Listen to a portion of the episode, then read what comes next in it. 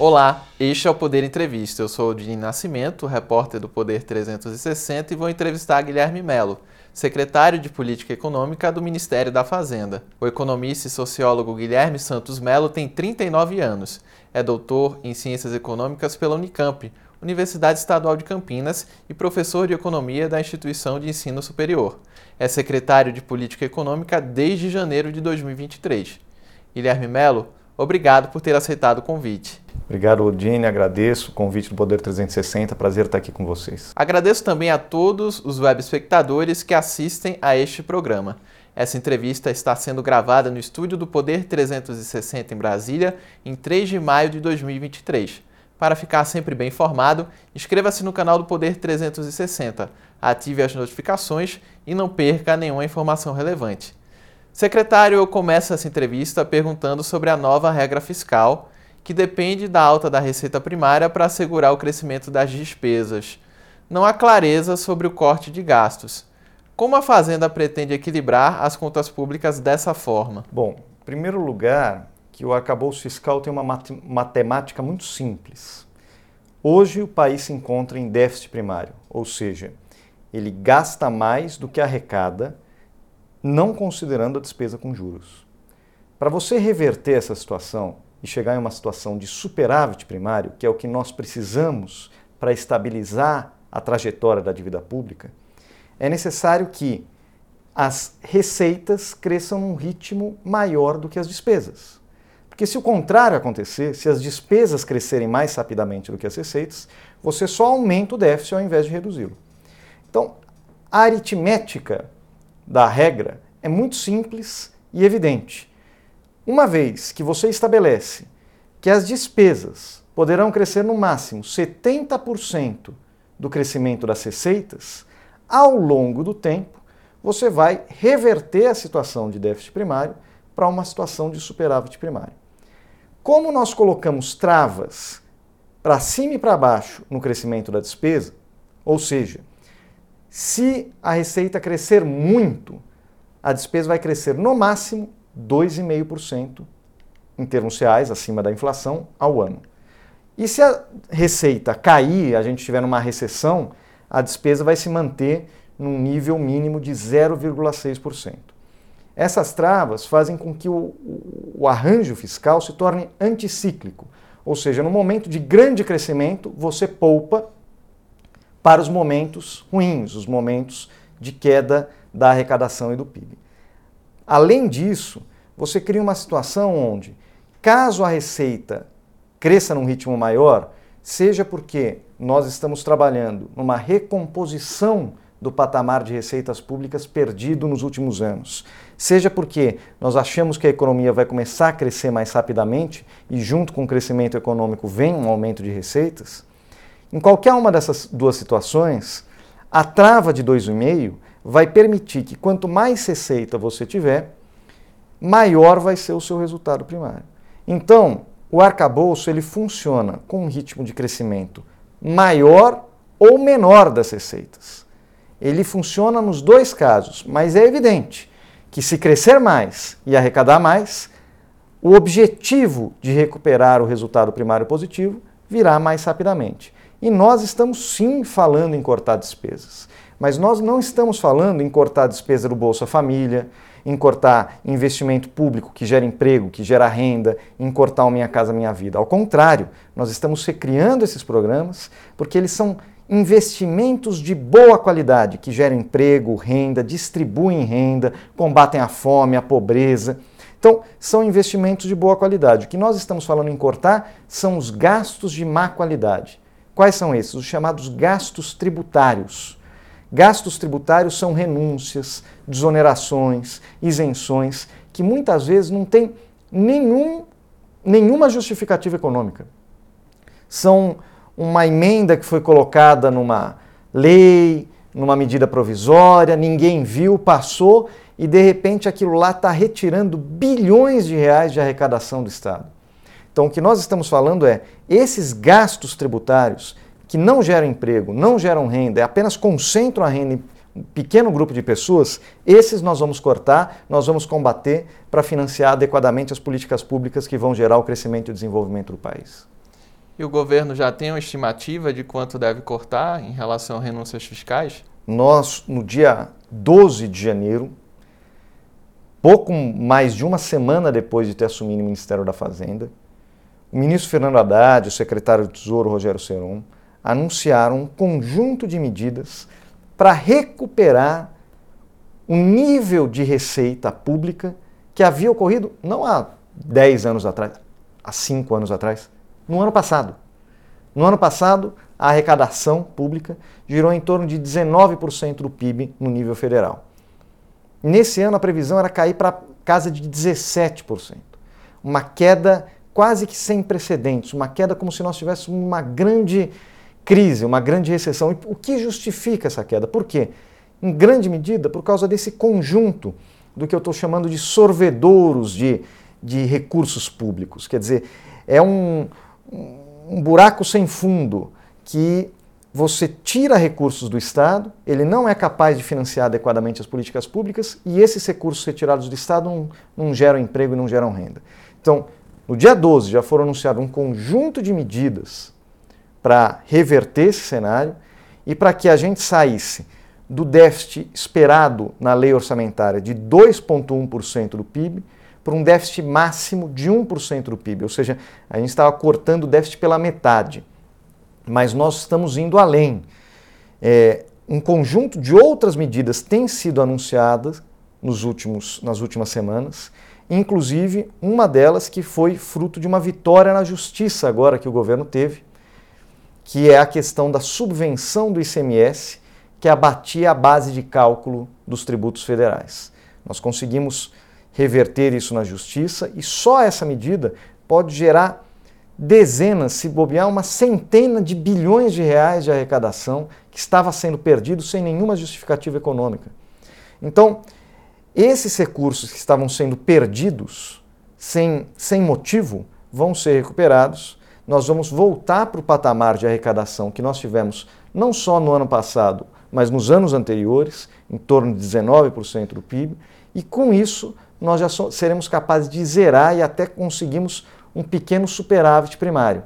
E a partir daí, com maior crescimento da economia, maior formalização do emprego, nós vamos recuperar e pretendemos chegar ao final do governo com um superávit de 1% do PIB, que é um superávit próximo daquele que estabiliza a dívida pública.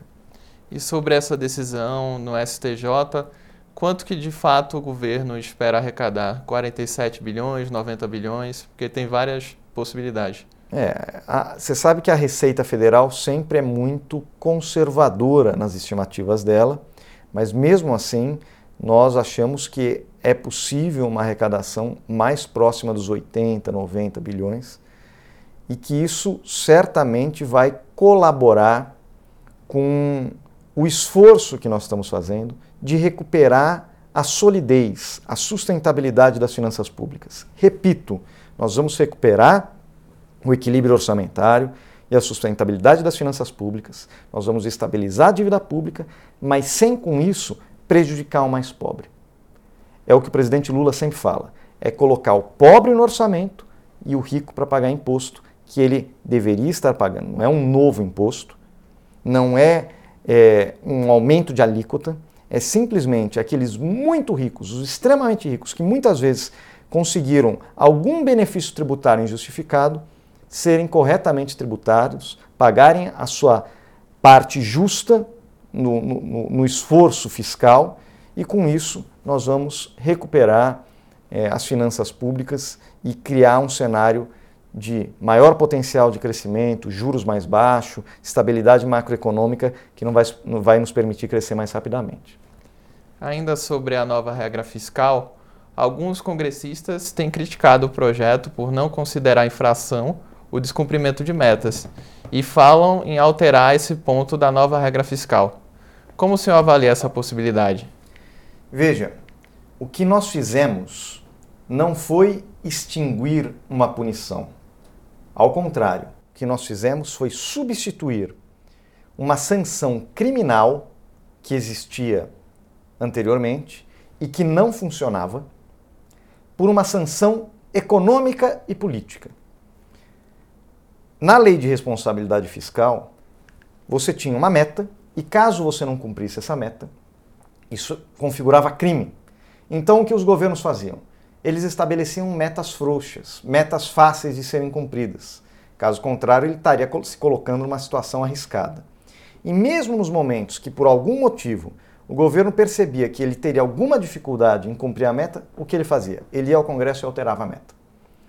Então, essa punição criminal, na verdade, não produzia o efeito correto, o efeito desejado, que era conseguir metas ousadas de resultado primário, factíveis, ousadas e, ao mesmo tempo, que colocassem o governo numa trajetória de se esforçar mais para cumpri-las. Se ele sabe que ele vai poder mudar no Congresso, isso é uma coisa que automaticamente complica o sistema de punição. O que nós estamos fazendo agora é substituir por um incentivo político no nosso arranjo, caso o governo não cumpra a meta de resultado primário que ele estabeleceu para si mesmo, o presidente da República terá que escrever uma carta ao Congresso Nacional explicando os motivos do não cumprimento e também explicando as ações que vai adotar para retomar a trajetória prevista inicialmente. E isso aqui é muito importante, primeiro, porque é algo muito similar e foi inspirado no que hoje existe no regime de metas de inflação.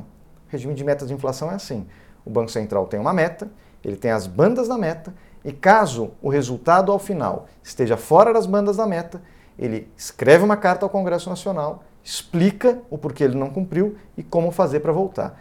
E o regime de metas da inflação, com todas as questões que nós podemos discutir, é um regime que é razoavelmente bem estabelecido no Brasil e que tem funcionado. Então nós nos inspiramos no que tem dado certo, mas acrescentamos uma punição a mais, uma punição econômica. Caso não se cumpra a meta de resultado primário na verdade, os limites superiores e inferiores à meta, você terá que, caso fique abaixo do limite inferior, você terá um crescimento menor da despesa no ano seguinte. Ou seja, o governo, ao invés de gastar 70% do crescimento da receita, vai poder gastar apenas 50% do crescimento da receita. E isso é importante porque todo governo quer um espaço maior para promover os seus planos, os seus programas. Então você está dando uma punição econômica. Caso você não cumpra, você terá que reduzir o crescimento do gasto e com isso não poderá fazer todos os programas, todas as políticas que você desejaria. Essa punição econômica, ela é muito mais eficaz, é muito mais efetiva do que a punição criminal, que como eu disse, ensejava metas frouxas, metas que fáceis de serem cumpridas e que não colocavam o país necessariamente numa trajetória de sustentabilidade. Agora não, nós temos metas ousadas. As, todo mundo que está olhando o nosso arcabouço fala as metas de resultado primário que a Fazenda estabeleceu são ousadas, e são mesmo. E o que permitiu nós termos metas ousadas foi exatamente a reconstituição do sistema de incentivos e punições alinhado com o que se faz no resto do mundo. Nenhum outro país do mundo relevante criminaliza a política fiscal. O que, que eles fazem?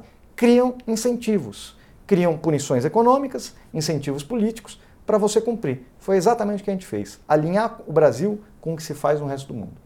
Então, com essa nova regra fiscal, não há risco de o governo ir lá no Congresso e tentar afrouxar?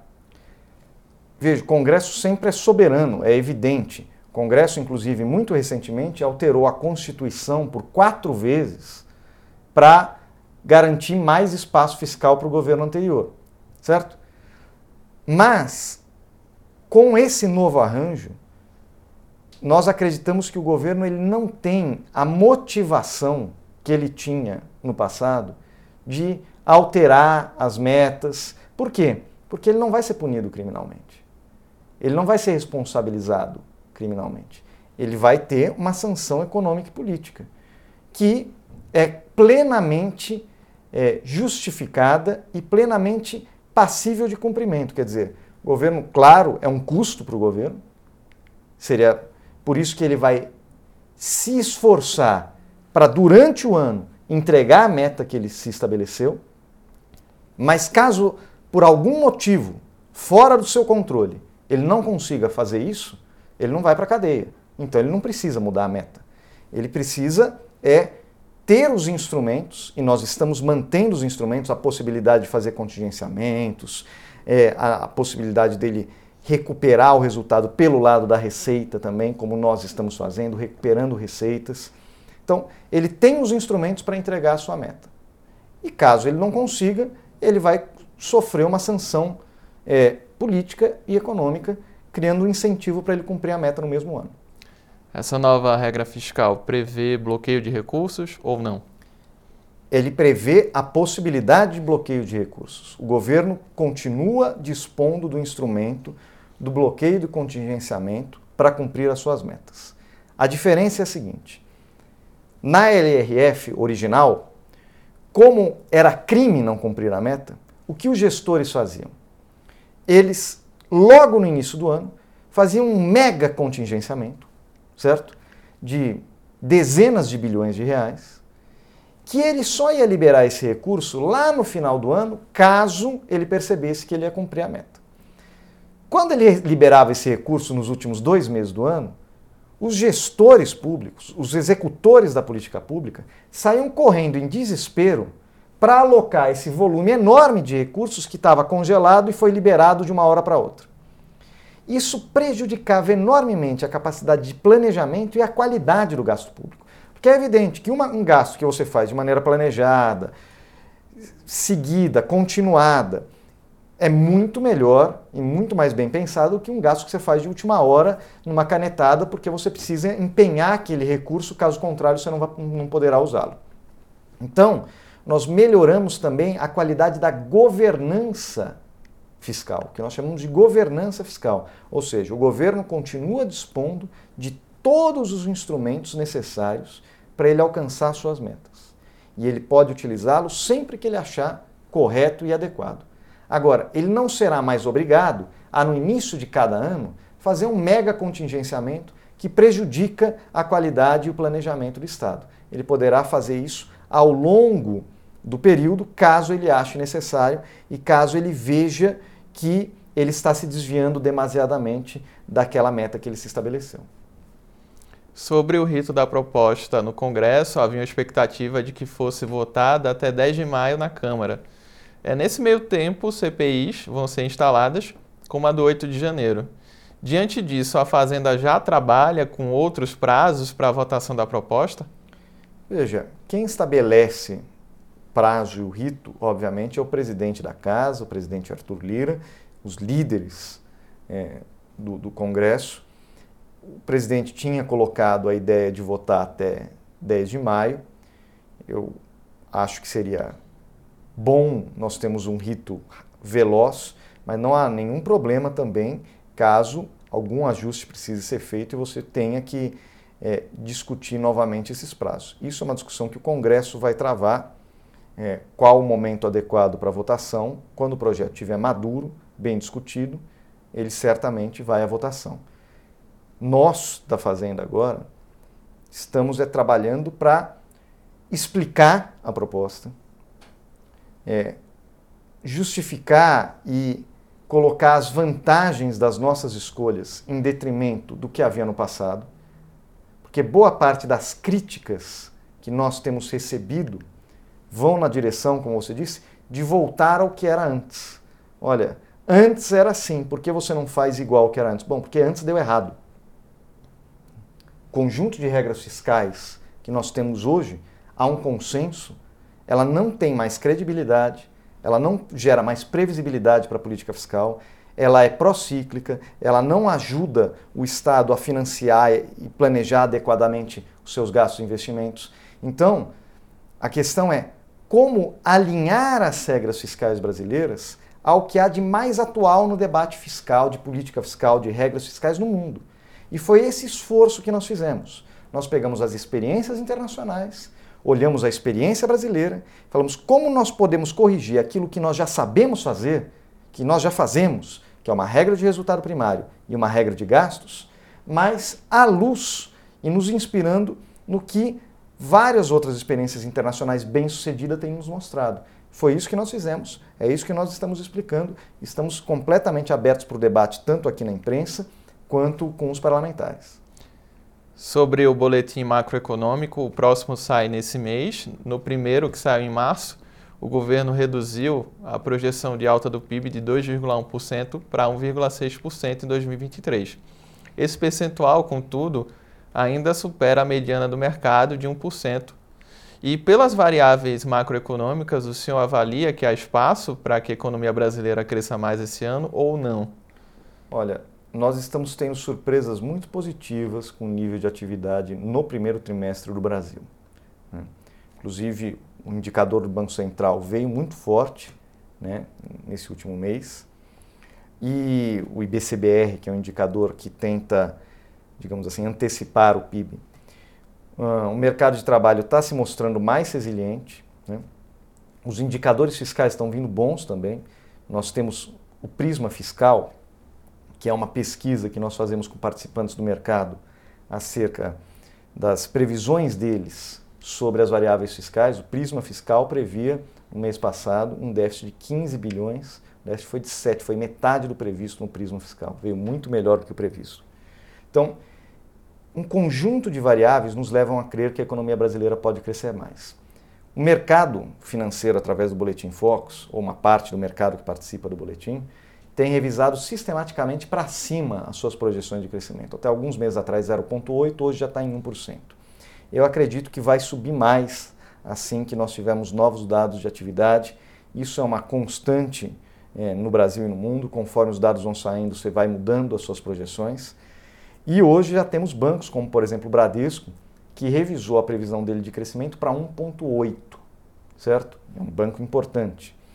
Então, é, nós, na Fazenda, estamos preparando os nossos modelos para construir um novo boletim macrofiscal, que vai ser lançado esse mês, mas nós estamos com uma impressão, uma sensação baseada nos dados, nas informações que nós dispomos, de que sim, será possível o Brasil crescer mais fortemente esse ano, inclusive do que aquilo que nós, nós enxergávamos dois meses atrás. Sobre a questão dos juros, o governo como um todo tem criticado o percentual da Selic, que hoje está em 3,75%.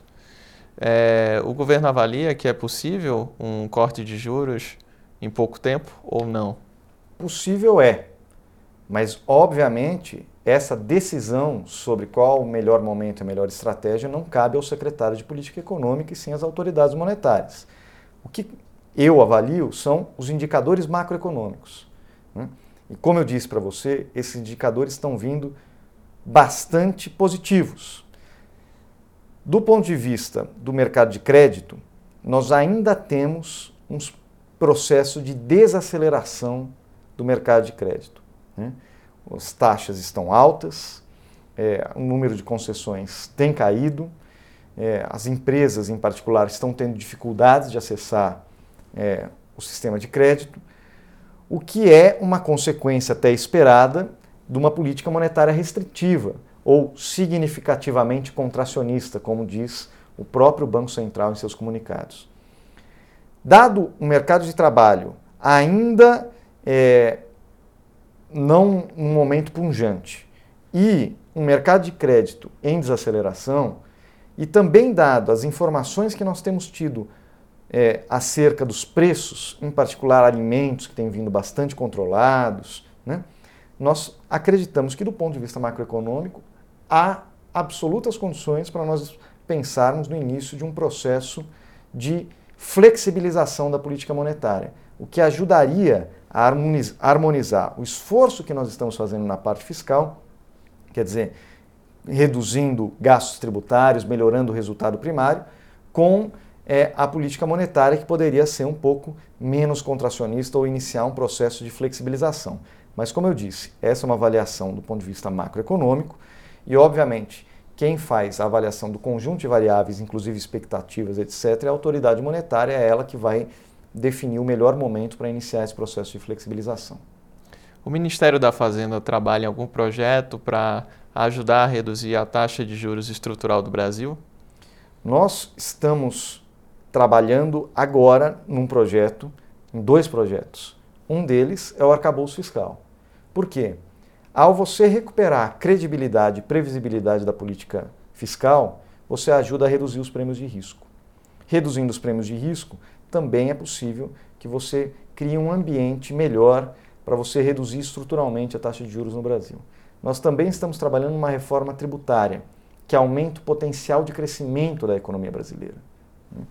E com isso, é, você também melhora as perspectivas macroeconômicas desse país, inclusive fiscais, porque quando você cresce mais, você arrecada mais, a, a relação dívida-PIB é, melhora, porque o PIB, que é o denominador, está crescendo mais rapidamente. Então, todos esses fatores colaboram para um cenário de menor risco, de menor taxa de juros, de maior crescimento econômico. Obviamente que existem um conjunto de outras medidas, por exemplo, melhorias regulatórias no mercado de crédito, etc., que não afetam diretamente o que nós chamamos de taxa neutra, né? mas que melhoram as condições das empresas e das famílias acessarem o mercado de crédito. Então, do ponto de vista do mercado de crédito, tanto todas as medidas que foram anunciadas recentemente pelo secretário Marcos Pinto, né, o secretário de Reformas Econômicas, medidas regulatórias importantes que vão aumentar a concorrência, que vão melhorar, é, desburocratizar o sistema de crédito, que vão melhorar a qualidade da informação no mercado de crédito, com isso possibilitar a oferta de crédito mais barato, quanto o programa Desenrola, que nós estamos é, prestes a, a, a anunciar, que vai renegociar a dívida de milhões de famílias brasileiras que hoje estão negativadas. Isso vai ajudar as famílias que vão voltar para o mercado de crédito, mas vai ajudar também as empresas que vão receber recursos que elas não esperavam mais, porque já estão com uma dívida há muito tempo, e que nesse momento de dificuldade de acessar crédito vai ajudar as empresas no seu fluxo de caixa e a é, melhorar o seu desempenho ao longo do ano. O ministro Haddad esperava lançar o desenrola em fevereiro. O cronograma está atrasado. É o que falta então para o desenrola sair? O desenrola é um programa que já está, o seu desenho já está pronto. O que está sendo finalizado agora é a parte operacional. Tem uma parte técnica de tecnologia de informação, desenvolvimento de sistema para colocar o programa de pé. Isso, obviamente, é, exige um tempo. Nós, como todo governo, tem pressa porque as pessoas precisam desse programa e nós estamos fazendo o maior esforço para que ele saia uh, o mais rapidamente possível e que suas diferentes etapas e fases comecem a, a, a, a mostrar os seus efeitos, porque nós acreditamos realmente que esse programa vai ser muito importante é, para os consumidores, para a família brasileira e, como eu disse, para as próprias empresas sobre gastos e privilégios tributários, é, a Unafisco tem uma estimativa de que se o governo taxar as grandes fortunas, pode arrecadar 73,4 bilhões de reais. O governo já discute essa possibilidade ou vai deixar para um momento posterior? Veja, nesse primeiro momento, o secretário Bernardo Api, que é o secretário especial para a reforma tributária, um dos maiores especialistas em tributação no Brasil, que está hoje trabalhando no Ministério da Fazenda, ele está concentrado na discussão da reforma da tributação, que a gente chama de tributação indireta ou tributação sobre o consumo, que é a maior parte da tributação no Brasil e que só pode ser mudada por emenda constitucional. Por isso, a estratégia de começar por ela. Né? Uma mudança nessa tributação, ela não vai só garantir maior competitividade, maior produtividade para as nossas empresas, porque hoje, no nosso sistema atual, as empresas são taxadas nas suas exportações, nos seus investimentos. Muitas vezes é, elas são taxadas em cascata, ou seja, aquela alíquota que parece pequenininha no final das contas vira uma coisa muito grande. Ela não consegue aproveitar o que nós chamamos de crédito tributário, ou seja, é um sistema muito ruim, dos piores do mundo, de tributação sobre o consumo. Nós precisamos reformar isso. Isso já vai ter algum impacto distributivo, porque a, a previsão é que nós façamos a devolução do tributo para os mais pobres. No entanto, nós também estamos prevendo para o segundo semestre uma reforma sobre a tributação de renda. Né? Hoje no Brasil, a tributação de renda é muito pouco progressiva. A tributação sobre a renda, na verdade, ela só distribui renda até 30, 40 salários mínimos, tributação do imposto de renda pessoa física. Depois disso, quanto mais você ganha, menos você paga. Ou seja, é uma tributação também injusta. Então, no segundo semestre, nós faremos a discussão da tributação sobre renda e aí temas como é, tributação sobre é, estoques de riqueza, etc., podem aparecer, mas hoje a nossa concentração é muito maior no tema do consumo e da renda. É, estamos chegando perto do final, só queria tocar num dos assuntos sobre compras eletrônicas. É, houve muitas idas e vindas sobre o fim da isenção de itens de até 50 dólares importados entre pessoas físicas e o governo acabou desistindo dessa medida. Agora já se fala em um plano de conformidade para empresas asiáticas que atuam com vendas eletrônicas e a tributação já viria no ato da compra. É, o senhor pode detalhar como isso funcionaria e quando essa ação entra em vigor? Olha, eu acredito que a gente encontrou a melhor solução possível para esse tema. Por quê? Em primeiro lugar, porque nós colocamos o tema sob a luz do sol. Nós mostramos para a sociedade que havia um problema, havia uma distorção, que isso estava gerando perda de empregos aqui no Brasil, estava gerando um ambiente competitivo desigual, prejudicando as empresas que atuavam regularmente aqui no Brasil, que atuavam em conformidade com a legislação.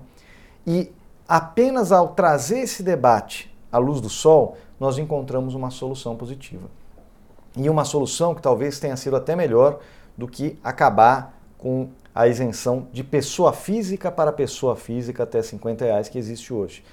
É, a solução que nós encontramos é trazer as empresas que não estavam é, seguindo é, os padrões de conformidade da nossa legislação para segui-los e faz, construir um sistema de tributação que vai ser justo para todos a, a mercadoria, assim que sai do, do, do, país de origem, ela já recolhe a, a tributação e, portanto, acaba com essa situação de diferença de, de competição entre diferentes empresas. Então, eu acho que a solução foi uma solução inteligente, foi uma solução positiva e que vai gerar empregos no Brasil, porque a empresa que aceitou aderir a esse protocolo de conformidade já disse que vai trazer é, centenas, dezenas de milhares de empregos para o Brasil e que vai a, a passar a operar nacionalmente. Ou seja,